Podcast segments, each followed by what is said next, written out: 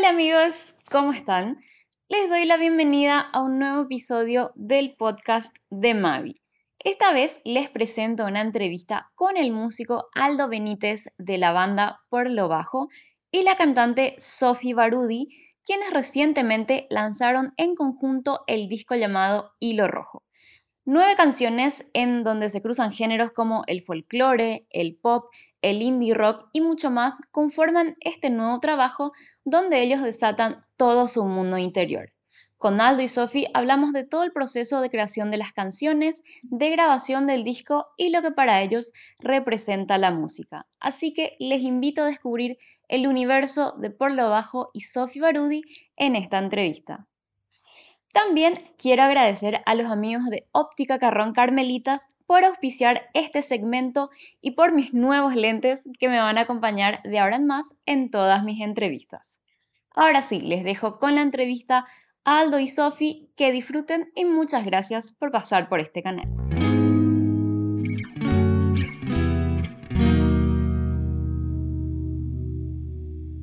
Bueno chicos, ¿y cómo están? Ahora que, salió el disco, que ya es de la gente y que están dando shows también, ¿cómo es, cómo es todo ese, ese compartir colectivo también? Bueno, yo creo que emocionadísima, o sea, yo por mi parte emocionadísima, solamente emocionadísima, porque como que nos tomamos como un tiempo también de, de desaparecer un ratito así de los escenarios, como que nos tomamos ese tiempo y a mí me pica todo, que me quiero subir a un escenario. a, mí, a, mí, me gusta mucho el, show en vivo, creo que eh, también se fue construyendo con, con, los chicos de por lo bajo esta, mm. esta sinergia que, que fluye nomás cuando estamos en el escenario. Y bueno, como este viernes tenemos el concierto de lanzamiento, eh, no sé, a, a, mí me da como mucha emoción, aparte de que, bueno, hay mucha logística, sí, eh, pero por otro lado es así, por fin vamos a poder tocar el álbum entero en vivo, que, que, es algo que creo que va a ser así un, un, antes y un después también, porque otra vez no es lo mismo el vivo que, que, que el estudio, y mm, no sé, como que a mí, a mí me emociona muchísimo y, y que la gente por fin pueda escuchar eh, todo, el, todo el álbum en vivo. Sí, porque es algo, el álbum lo terminamos en abril, ya. Imagínate todos los meses que venimos guardándonos esto y así. Ah, quiero que salga ya ahora, ¿entendés? Y por fin, el viernes, si la lluvia lo permite, vamos a poder tocar todo el álbum en vivo y hay otra sorpresita también y siento que la gente va a disfrutar de manera inmensa en vivo los temas, ¿verdad? Porque em, con lo que decía, con la recepción de cómo nos sentimos, nos sentimos bastante, bastante felices y llenos en cierto sentido, porque la gente recibió este álbum, lo hizo suyo, ¿verdad? Cuando uno lanza algo, deja de ser nuestro, sino es de la gente ya. La gente recibió el álbum con los brazos abiertos y lo vemos, ya sean en la gente que nos saluda, que que nos dice lo que significó que tal tema le hizo acordar a tal ex o tal cosa, ¿verdad? Cosas así, ¿verdad? Pero en el buen sentido, ¿verdad? Y, y eso nos, nos, llena de, nos llena de satisfacción, ¿verdad? Y nos motiva y nos deja muy expectantes y muy emocionados por lo que vamos a hacer en el futuro también, ¿verdad? Porque esto va a seguir, la música ya sea separado o juntos, va, va, va, a seguir igual, va, va a ser algo constante en nuestras vidas. Y estoy muy emocionado por lo que va a pasar en el futuro. Y el concepto de, hilo rojo, ¿por qué lo eligieron? O sea, sabemos que es un concepto de, no sé, alma gemela, amor, pero yo creo que trasciende mucho más allá de eso.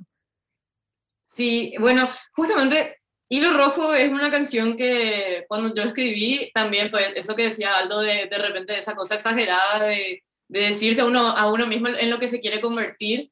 Y en ese entonces era como que yo quería cortar con una narrativa como que tóxica también, que era como que yo voy a estar con esta persona para siempre.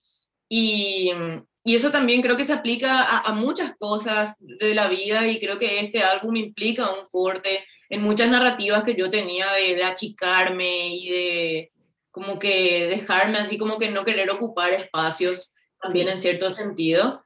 Eh, entonces, para, para mí creo que es un concepto que tiene mucha fuerza y como que coronó hasta cierto punto una, un cúmulo de, de, sensaciones que yo, que yo fui como que juntando entre las demás canciones.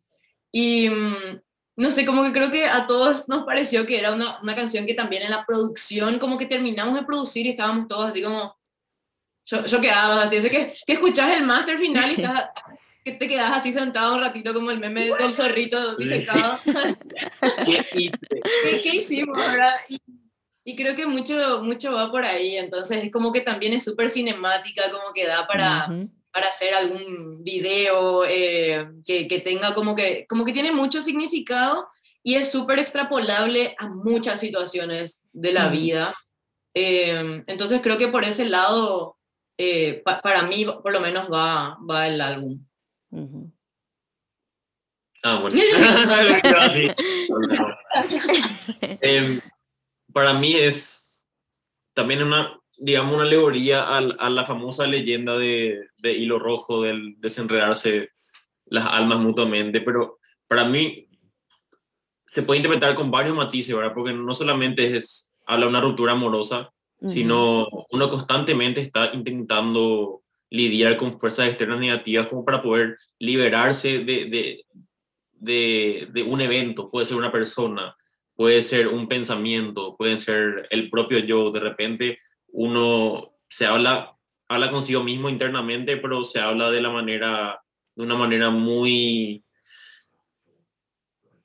vamos a ponerle de manera negativa, ¿verdad? Pero Ujú. para mí es, es un concepto que, que, que creemos que hace falta que, que, se, que se hable más porque eh, uno constantemente hace eso en la vida diaria, ¿verdad? Intentando liberarse de, de, de, de- A mí me pasa, por ejemplo, de eventos y de, de la negatividad. Lo que a mí me, me cuesta mucho es liberarse, liberarme de mi negatividad y de mi autopercepción en cierto sentido. Y siento que eso nos pasa a todos, ¿verdad?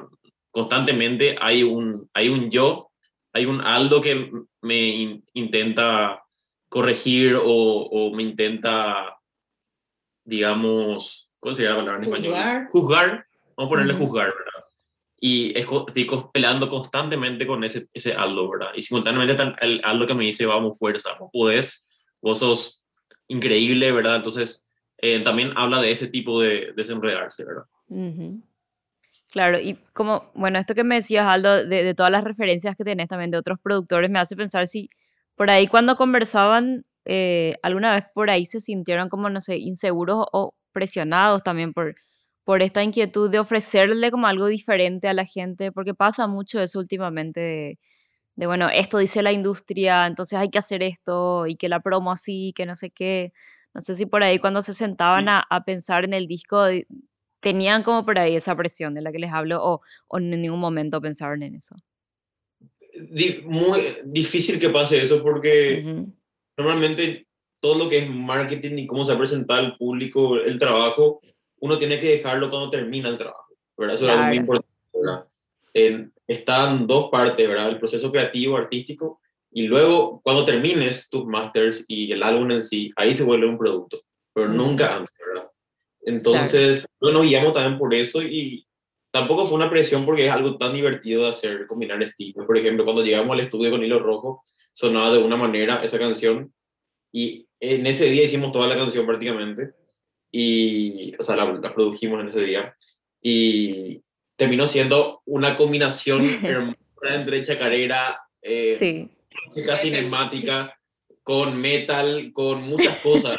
Y no, no podíamos haber estado más felices. Por lo menos nos mirábamos así, ¿qué carajo hicimos? no puedo decir eso, pero eh, fue algo hermoso, ¿verdad? Porque uno escucha esa canción y, y no, no le puede encasillar en un estilo y eso es lo que queríamos hacer y me pone muy feliz eso, ¿verdad? Entonces no, claro. no creo que hubo una presión de ese lado, ¿verdad? Aunque Ujú. siempre fuerzas externas, digamos, o las tendencias Ujú. sociales, es Sí. como que le, uno la hace pensar, pero creo que no hay que hacer mucho caso a eso, en el proceso artístico al menos, ¿verdad? Después Claro. la, la especie de proceso de marketing puede ser, si hay que hacerle caso a lo que Ujú. pasa, ¿verdad? Pero Claro. antes creo que no. Sí, Claro, creo porque que cuando... ele- Sí, decime. Algunos elementos nomás súper, creo que claves también es, es la temporalidad que tuvimos, como que un tiempo para grabar el álbum y que quedó ahí como que tuvimos tiempo para escuchar, procesar y después decidir cómo iba a ser toda la parte de la promoción, como que basándonos en eso que ya habíamos hecho. Eh, y creo que también la idea de que todos nos divertimos en el estudio, fue como ir, eh, nosotros todos los miércoles que nos íbamos al estudio era así como, sí, hoy es día de, de jugar en el estudio, Sí. más o menos. Como que así Claro. La guardia. la guardería. Era así, Sergio todas las criaturas. y, y, y creo que eso también era como que nosotros nos estábamos divirtiendo y haciendo algo que, que, nosotros decíamos, esto a mí me suena bien, esto es una parte de, de, mi alma y la voy a poner acá y, y vamos a hacer que funcione. Y, y creo que eso también dirigió mucho más en ese entonces el, el, lo que fue el álbum en la parte creativa. Claro, y bueno, eso que decís que se iban como a jugar me pone a pensar que la música tiene totalmente un componente lúdico, o sea, yo creo que en todo su proceso luego también, y también a la hora de, de llevarlo al vivo, ¿verdad? No sé si ustedes sienten eso también cuando están ahí tocando, que, que, que, ha de ser eso, no sé si se sienten de esa forma en el escenario e incluso grabando antes. Sí. Como tío, en la, en la guardería, como Claro, o sea, ahí, ya, ahí ya es en el playground. en el... Totalmente. Es, es, algo precioso, ¿verdad? Porque uno trae, eh, muy, cuando uno es niño, y no tiene ese, vamos a llamarle super yo, vamos a llamarle... Esta inhibición también. Inhibición, ¿verdad? Entonces, uno está así en un restaurante y comienza a gritar y a llorar, qué sé yo. Y hay mucho de eso en el escenario, porque en el escenario, mientras menos te guardes, mejor probablemente salga, digamos, el tu showman interior. Y sí. es un lugar donde no existe eh, los parámetros sociales en cierto sentido. Tipo, te olvidas de todo tus miedos o tus inseguridades en cierto sentido y puedes jugar, puedes bailar como quieras, puedes bailar raro. Mm bailar bien, poder hacer cosas raras, decir cosas raras, ponerle. Y está bien, porque está en el proceso de show, ¿verdad? Lo, claro. Lo, lo importante es que la audiencia no salga indiferente al show. Le claro. puede amar o puede odiar, pero no va a salir indiferente. Eso me, eso me refiero, ya lo que yo llevo muy como bandera, ¿verdad? Uh -huh. De interpretar lo que decís. Claro. Y bueno, o sea, me decían eh, esto de los sentimientos que pusieron en las canciones de, de este álbum y como decía Sofi también, que hay un poco de tristeza. Entonces, ¿qué pasa con ustedes una vez que, que, digamos, aterrizan un sentimiento o una reflexión en una obra y ponen afuera esa obra? Porque como decías también, eh, está el momento en que entregas tu música, ¿verdad? Deja de ser tuya, dejas ahí todo lo que pasaste y lo que plasmaste y, y la gente se apropia de, de eso y por ahí le dan otro significado completamente diferente del que tiene para ustedes. ¿Cómo se sienten ustedes al, al entregar, digamos, su música? Bueno, esa, esa, wow, qué buena pregunta. Yo creo que me estás haciendo así reflexionar un montón de cosas, amo. eh, bueno, no sé, yo creo que eh, en cierto sentido, a, a, mí me encanta preguntarle a la gente qué, qué tema le gusta más y porque otra vez cuando te dicen por qué, eh, todos tienen una razón distinta y, y, nunca, yo nunca había vivido esta, esta sensación de, de poner afuera mis canciones y que eh, la gente como que conecte con eso y, y es uh -huh. muy simpático porque canciones como Durmamos en el Living, por ejemplo, eh, no sé, yo tenía, por ejemplo, las, las, reacciones de mis padres y mi mamá siempre me dice, eh, no es porque soy tu mamá, pero esta canción me gusta mucho. pero cuando claro. otras es como muy distinto y, y, no sé, como que Hilo Rojo, por ejemplo, tiene como que muchas aristas para poder interpretar y, y si hay algo que yo creo que ahora me estoy dando cuenta es en los términos sonoros y en la producción, especialmente en el listening party que hicimos eh, un día antes de lanzar, como que la gente me decía este detalle de cómo programaron las baterías o cómo suenan las baterías. Eh, y ahí como que me empezaba a dar cuenta a través de, nosotros hicimos todo esto, o sea, como que lo, lo pensamos de una, cierta, de una cierta forma sonora, como para eh, como que transmitir otra vez esas cosas. Y, y, es muy genial porque te hacen como que volver a procesar y volver a, a metabolizar todo lo que fue el proceso de, de escritura. Y, y, es como que otra vez las canciones parece que crecen otra vez contigo. Y mm, como que se reactualizan todas las, las cuestiones de, de ese momento, ¿verdad? Aparte lo lindo de, de, del álbum también es, lo que me pone a mí muy feliz es que la gente, viste cuando uno lanza un álbum puede ver las estadísticas de cómo la gente consume tu música, ¿verdad? Sí. Y nosotros vemos las estadísticas y nos damos cuenta que la gente escucha todo el álbum, ¿verdad? Sí. Y es lo que a mí me pone muy feliz en este momento porque vivimos en una época de singles, ¿verdad? Donde el, tal canción, playlist, ¿verdad? Directo, ¿verdad? Y me pone muy feliz que hicimos un, un cuerpo de trabajo en donde la gente puede, puede escuchar completo el álbum, ¿verdad? Sí. Y puede uh -huh. irse con eso, ¿verdad? Y poder convivir con eso, capaz en 10 años escuche otra vez y signifique de, de otra manera y pueda interpretar como vive su vida de esa manera. Claro. Entonces me pone muy, muy feliz eso, ¿verdad? Porque es algo muy difícil de que, que pase en esta era de la información, ¿verdad? Y, y, eso lo vimos en la listening party, ¿verdad? Vimos una noche preciosa en ese sentido, ¿verdad? Porque la gente se sentó a escuchar el álbum con nosotros y, bailamos todos, hicimos la dinámica de, de, la fogata y fue, una, fue algo precioso. Claro. Bueno, y justo eso que decís, eh, tenía pensado preguntarle, me es muy loco, porque bueno, lanzaron dos sencillos, pero después ya, ya vino el disco con el resto de las canciones, ¿verdad? Que, que son nueve en total, entonces ya me decías un poco, pero como para profundizar en, en el grado de importancia, digamos, que, que tiene para ustedes el, el, álbum, sabiendo cómo decís que, que por ahí esa idea de disco eh, fue como perdiendo importancia eh, versus ese formato single, ¿verdad? Por ahí hay gente que dice, no, yo me voy a dedicar a, lanzar singles nomás, ya, porque es muy difícil hacer un álbum o, pensar un concepto, ¿verdad? Entonces ustedes, bueno, apuestan a, igual de todos modos siguieron eso de, de lanzar los sencillos un poco para generar ahí la, em, eh, la anticipación, digamos. Pero después ya nos tiraron toda la carne al asador. Sí, porque normalmente yo, yo por lo menos eh, desde chico escucho discos, ¿verdad? Yo tengo una colección muy amplia de CDs, ¿verdad? Antes tenía vinilos, pero ahora tengo CDs nuevos. Pero siempre me acostumbré a escuchar a los artistas de esa manera, ¿verdad? Porque mm. uno puede decir mucho en una canción, ¿verdad? Puede que tu canción dure 15 minutos también, ¿verdad? Pero hay algo en, en el álbum que es como escuchar una novela o como una declaración de un artista, ¿verdad? En inglés se, se diría statement, ¿verdad? Que hacen los artistas y que, qué sé yo, no sé si conoces el álbum que se llama To Pimp a Butterfly, se llama el álbum, Kendrick sí. eh, o podría nombrar también The Dark Side of the Moon de Pink Floyd, que no, no, es lo mismo que escuches un tema que escuches todo el álbum. Hasta te sentís mal escuchando solamente un tema, porque es, es, es, un, es un cuerpo, es, un, es una historia. Y al escuchar un tema es como que estás apretando el botón en un capítulo nomás de la historia, ¿verdad? Sí. Y siempre me, me, atrajo más esa forma de ver la música porque es mucho más enriquecedora en cierto sentido, porque una canción dura tres minutos, dura cinco. ¿Entendés? Entonces a mí por lo menos me deja con, deja con ganas de más de repente, ¿verdad? Y cuando escucho y termino un álbum me siento, bueno, acabo de, de leer algo que, a lo que me puedo llevar y nutrir, ¿verdad? Y siento que eso que si bien se perdió, muchos artistas lo están haciendo igual, ¿verdad? Eh, hace poco la gente escuchó mucho los dos discos que salieron anglosajones, el de Kanye West y Drake, por ejemplo. También me puso muy feliz eso porque todos escuchaban los discos, ¿verdad? No escuchaban solamente un tema. Y me parece que algo hay que, hay que seguir haciendo, ¿verdad? Porque es algo hermoso también. Yo también escucho singles, ¿verdad? Pero claro, todos. ¿Qué me Claro.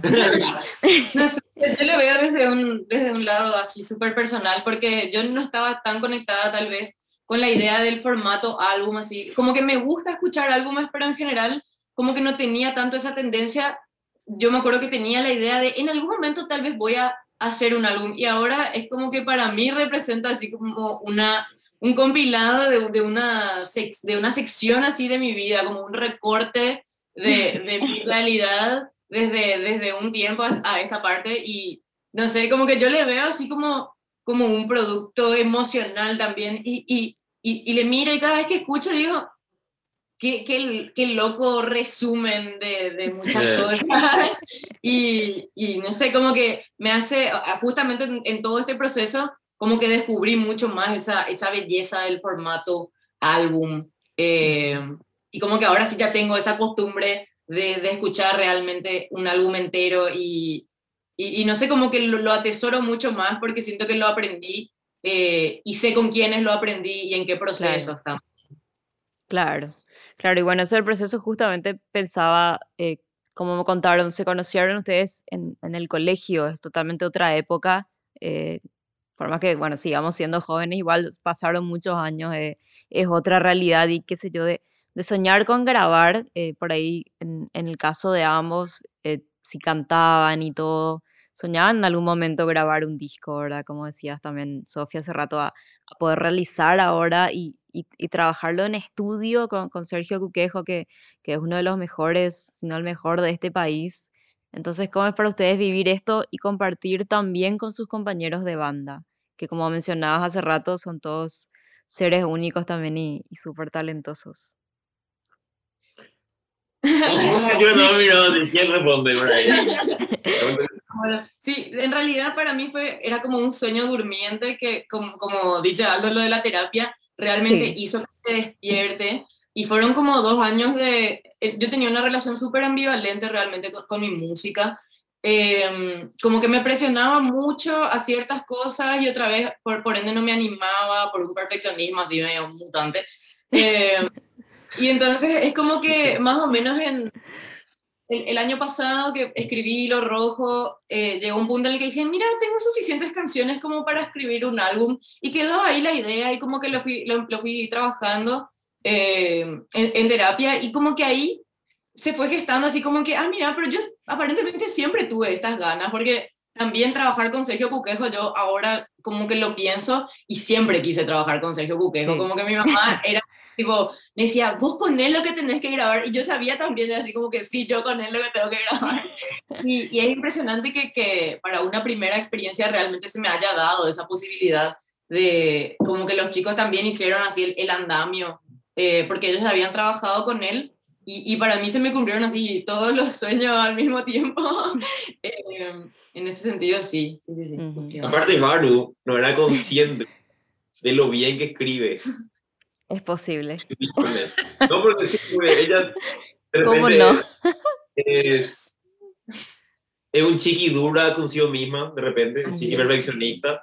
Ujú. Entonces siento que estuvo bueno que, que nos presente ciertas ideas para que nosotros le digamos, tranquila, es buenísima esta idea, tipo, es buenísima, vamos a grabar, va a salir la gran 7, ¿entendés? Y Sí. me gustó hacer eso porque yo veía la reacción que ella tenía cuando tocamos las canciones como banda, por ejemplo, con como un grupo de dos artistas, ¿verdad? Y la reacción de ella cuando pudo eh, materializar su idea en canción fue también algo muy lindo de, de ver, por así Ujú. decirlo. Ujú. Claro, y además, bueno, Sofi, como, como artista mujer, no puedo, no puedo luego evitar preguntarte, eh, bueno, teniendo además en la banda Abril y Ara, eh, ¿qué pensabas de la participación de no solo de las mujeres, sino de, de las diversidades en este contexto en el cual, bueno, si bien siempre, siempre existieron grandes músicas paraguayas, así toda la historia, pero estaban como invisibilizadas, ¿verdad? No había el, grado de compromiso por ahí y visibilidad que tenemos actualmente. No sé cómo lo ves hoy, cómo lo vivís también, sobre todo. Sí, justamente em, estando ahora, hace poco me, me habían agregado al grupo de música por mujeres y, Ujú. y es como que yo veo eh, y digo, pucha, realmente llegué a un, a un momento histórico en el que, en el que se pavimentó muchísimo todo, todo Ujú. este camino, ¿verdad? Para, para Sí. nosotras. Y yo creo que aún así, eh, por, por más de que yo veo esa sororidad y realmente siento muchísimo el, el apoyo y, y estoy así súper agradecida con un montón de, de chicas que, que estamos ahora por fin pudiendo ocupar estos espacios.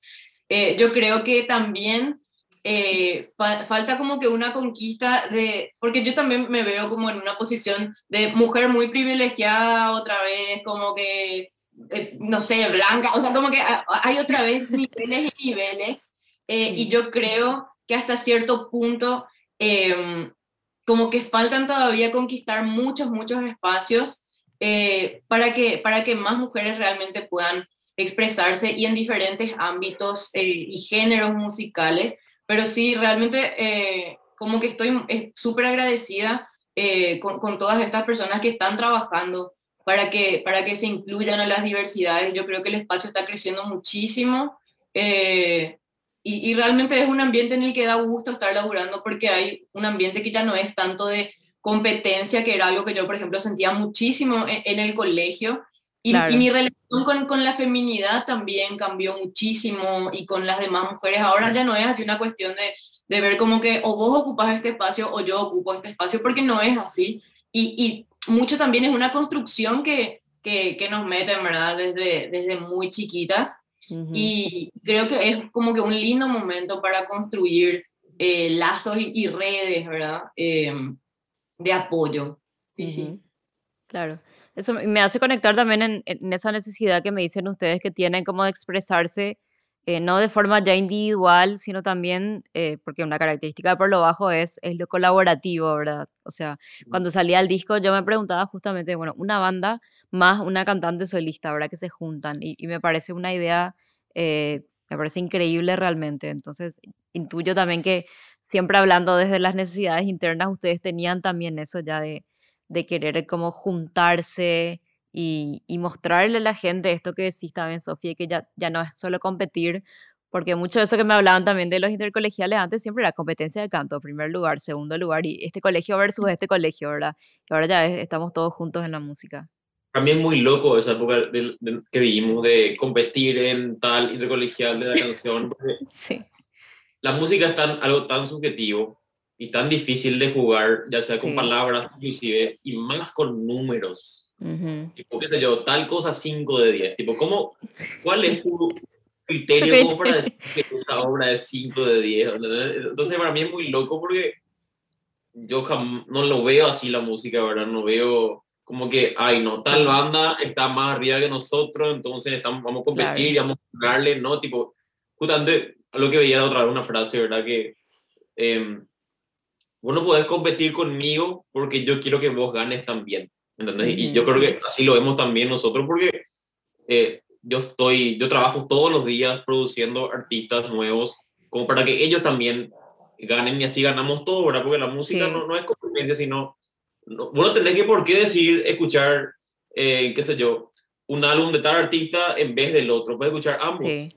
Te pueden encantar ambos, ¿verdad? No, no estamos en un equipo de fútbol, ¿entendés? Entonces hay que trabajar todos y en conjunto y con colaboración para que poder para poder esparcir la cultura de este país al mundo, ¿verdad? Que es algo que siento que lo estamos haciendo de a poco, ¿verdad? Eh, Hacerlo notar como, como, como país o como región o como quieras llamarle. Y se está notando cada vez más, yo creo, que es algo muy hermoso. Claro. Y a nivel, a nivel colectivo y emocional también yo creo, ¿verdad? Que no sé cómo, cómo ustedes pensaron, como también hablábamos esto de una vez que ponen las canciones afuera, de qué sentimientos por ahí quieren conectar con la gente. Bueno, em, creo que hasta cierto punto, para, para, mí la conexión misma es un sentimiento, como que, y, que muchas veces, eh, eh, justamente, como que lo estoy dando mucho en la facultad, la idea de la hiperconexión y, y cómo de repente con, con, toda esta cosa de las tecnologías es lindo eh, y, y, con la pandemia también, que fue un momento de, de, conexión otra vez para, para, mucha gente y de estar lejos, ese estar cerca es un sentimiento, sí. ese tal vez nos entendemos a través de esto que, que sentimos cosas distintas pero que podemos conectar, o sea, esa metáfora también de, de lo que vos sentís y lo que yo siento, para mí todo eso es, es, es una emoción en, en sí, eh, esa felicidad de poder conectar con otros a través de, de la música, de las letras. Eh, creo que es eso más que nada, porque al final creo que a todos nos produce cosas distintas, eh, porque si, si, bien podemos decir el amor, eh, es como un poco reduccionista otra vez para mí, porque el amor implica muchas cosas para cada uno, entonces claro. creo que la conexión como, como sentimiento mismo, digamos. Uh -huh. Uh -huh. Eh, yo creo que lo que a, a, mí me gusta expresar, más allá de la temática de cada canción, es el concepto de alivio, ¿verdad? El, el mismo concepto que yo tengo cuando escucho ciertos artistas, como vos mencionaste, Elliot, Elliot Smith, ¿verdad? Que si bien su música es triste, podría etiquetarle de esa manera, si querés, pero yo cuando escucho su música me da alivio, ¿verdad? Me da... Claro. Siento que ese tipo me entiende a mí o yo le entiendo a este tipo, por más de que vivimos épocas diferentes, y él ya está, ya está fallecido hace, hace tiempo ya, ¿verdad? Está muerto hace tiempo. Igual te queda ese alivio y, y es lo que a mí me, me, me, encanta sentir porque es muy, para mí es muy difícil sentir eso en ciertos momentos de la vida, solamente hablando con la gente o, o viendo cómo está el mundo ahora, ¿verdad? Que vivimos en un mundo roto en ciertos sentidos, ¿verdad? Sí. Pero la música y el arte en, en sí está ahí para poder hacerlo más humano, ¿verdad? Si le llamamos al territorio del cine, cuando uno le gusta una película, cuando puede empatizar con los personajes o con la historia. Sí. Eh, no te va a gustar una película que no, con la que no puedes empatizar. Y lo mismo con la música, siento que a nivel lírico, ¿verdad? Y algo, algo, algo que yo intento transmitir con la música, ¿verdad? Es que intento hacer música terapéutica para la gente, para dar esa etiqueta, ¿verdad? Claro. Entonces, eso se... ¿Eso ya pensabas antes? O sea, antes de, estudiar psicología, por ejemplo. Em, no, me fui dando cuenta a medida que estudié psicología, como yo utilizo la música de esa manera, ¿verdad? Para poder mis demonios materializar y poder liberarlos de esta caja mental, ¿verdad? Porque cuando uno saca esos demonios de la cabeza y lo materializa en una canción, es como que se libera de eso. Muchas veces, qué sé yo, está con las palabras, el poder de las palabras, uno puede liberarse de ese sentimiento porque, qué sé yo, si hoy me siento triste o hoy me siento depresivo, es muy importante que, que lo sepas decir, ¿verdad? De una manera que te entiendan, pero que lo sepas decir porque cuando uno se guardan cosas, es como que nos estamos llenando, digamos que nuestra mente es como una habitación que se está llenando de humo. Si vos no abrís la ventana, una ventana se va a quedar ahí y va, no va a producir nada positivo. Entonces muchas veces hay que hablar de cómo nos sentimos, ya sea mediante música, ya sea mediante una conversación con una persona, ¿verdad?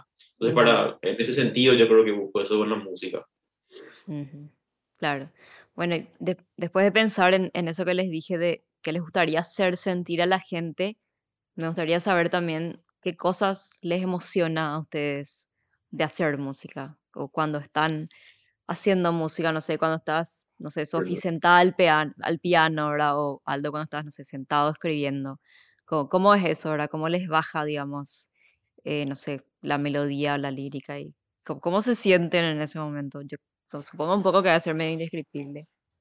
Sí, hasta, hasta cierto punto es un poco indescriptible, pero, pero para otro lado es como, yo realmente nunca, por ejemplo, eh, antes cuando escribía mis canciones no pensaba que estas canciones iban a salir a la luz, como que era más como una, una necesidad y es como como casi una necesidad de repente fisiológica, ¿verdad? Tipo, la, la emocionalidad es algo súper super fisiológico también. Y, y, hacer algo con eso eh, creo que justamente es, aliviante, es como, eh, como canalizar algo como catártico y, hasta cierto punto también da gusto poder, poder decir, yo siempre me siento como que muy agradecida de tener ese medio, porque mi mamá, por ejemplo, me dice, no todos podemos escribir para, para aliviarnos. Yo le dije, hasta cierto punto sí, pero es algo que se practica también. pero, pero esa idea de, de poder, de tener ese canal para como que parece que te, que te sacas así una mochila por ahí de, cosas y, y, te alejas un poco de, de, ese sentimiento y puedes ver como más en tercera persona, que es algo que siempre te dicen como consejo, bueno, si mira tu situación ahora como si estuvieras en tercera persona y decite lo que le dirías a alguien que querés mucho. Y, y en general creo que eso es algo que, que pasa mucho en el hacer música, ¿verdad? Como que muchas veces uno se dice cosas a uno mismo como que para que te acuerdes de esto en el futuro o para... Y para mí también es un dejar constancia de sentiste esto en este momento, eh, no te olvides, ¿verdad? Eh, porque de repente a mí me pasa mucho que una vez que pasan las cosas, me olvido de cómo me sentí, porque es muy difícil de repente mantener un, un registro como corporal, así de en este momento me sentí así de triste o me sentía así de feliz. Entonces, es, es, mucho ese proceso también. En tu caso, Aldo. En mi caso, es bastante por el camino que expresó Baru. En, en la forma en, cuando yo escribo, normalmente eh, cuando uno escribe solo, tiende a hablarse mucho en sus letras a sí mismo, ¿verdad? Por más de que vos utilices otro pronombre, ya sea él o ellos, se descubrió mediante ciertos estudios terapéuticos, ¿verdad? Que uno se está hablando a sí mismo en cierto sentido. Y es muy loco verlo de esa manera también, ¿verdad? Porque otro de mis artistas favoritos es John Lennon. Y si vos ves todas las conversaciones que tuvo consigo mismo, cuando hablaba de los demás, hablaba a sí mismo, puedes ver también eh, como un capítulo de su vida, ¿verdad? Vos cuando escuchás Imagine, su disco, es otra cosa cuando escuchás el último antes de, de que fue disparado, que lo hizo con Yogo, que se llama eh, ¿Cómo se llama el último álbum? Twin Fan, algo de fantasy era, ¿verdad? Sí. Y él, por ejemplo, en una canción le habla a su hijo, por ejemplo, y, le habla a su hijo del futuro, que es Beautiful Boy. o qué sé yo, cuando hablaba de, de, de su mamá y de Yoko en Woman, por ejemplo, ¿verdad? En mucho es también, yo creo, hablarse a uno mismo y es como que dar, darse coraje de hacer ciertas cosas a veces también, porque uno cuando hace música, cuando también está cantando en vivo, se pone en un personaje también, mucho es uno sin filtro, pero es como que uno se vuelve una versión exagerada de lo que quiere llegar a ser. Entonces, eso es un componente muy importante a la hora de, de escribir música, ¿verdad? Porque entran también fuerzas externas negativas, ¿verdad? Porque realmente uno en el proceso creativo no todo lo que escribe es oro. O sea, eso es algo que uno tiene que ser consciente, ¿verdad? Pero tiene que saber identificar cuando lo que escribe es oro al mismo tiempo, ¿verdad? Y Bruno Mars no lo dijo, ¿verdad? Yo escribo 100 canciones y 99 son una cagada y una es esa que estoy buscando y persigo eso y así salen temazos, ¿verdad? Sí. Entonces es muy, a veces doloroso y a veces es un proceso bastante doloroso a veces, pero a veces es bastante hermoso cuando encontrás esa chispa, eso, ese algo especial que sabes que puede llegar a ser un capítulo muy lindo de la vida de uno. Claro, claro. Bueno chicos, yo les agradezco muchísimo, como les dije, por, por su tiempo y por, por desentramar este, este álbum y también toda su historia conmigo. Gracias a vos por, el, espacio y las preguntas. A, mí me sigue, me sigue trabajando así como que, que, que las preguntas realmente te hacen eh, ahondar, ¿verdad?, en, en, el proceso creativo. Y eso es, es algo que en, pocas, en pocos formatos se puede hacer. Gracias a vos. No, este, a mí me, yo soy una persona que escucho mucho, muchos podcasts, ¿verdad? Y es un formato que me encanta porque eh, en la radio de repente uno se va y como que tenés 10 minutos, después ya comerciales y demás, pero este formato a mí me encanta porque podemos tener una conversación prácticamente real, ¿verdad? Y es, podemos nutrirnos uno al otro, ¿verdad? Nosotros como artistas y vos como periodista, ¿verdad? Que Totalmente. también nosotros admiramos lo que estás haciendo vos porque vemos que la entrevista es muy grosa y que disfrutaba hacerlo y eh, amamos tu podcast. Eso te quería decir. Muchísimas gracias. no. gracias. Totalmente. Vamos a estar ahí y nada, gracias de nuevo y, ojalá sigan haciendo la música hermosa que hacen. Ay. Gracias, Mavi. Nos vemos. Nos vemos, nos vemos. Chao, chao. Adiós, adiós.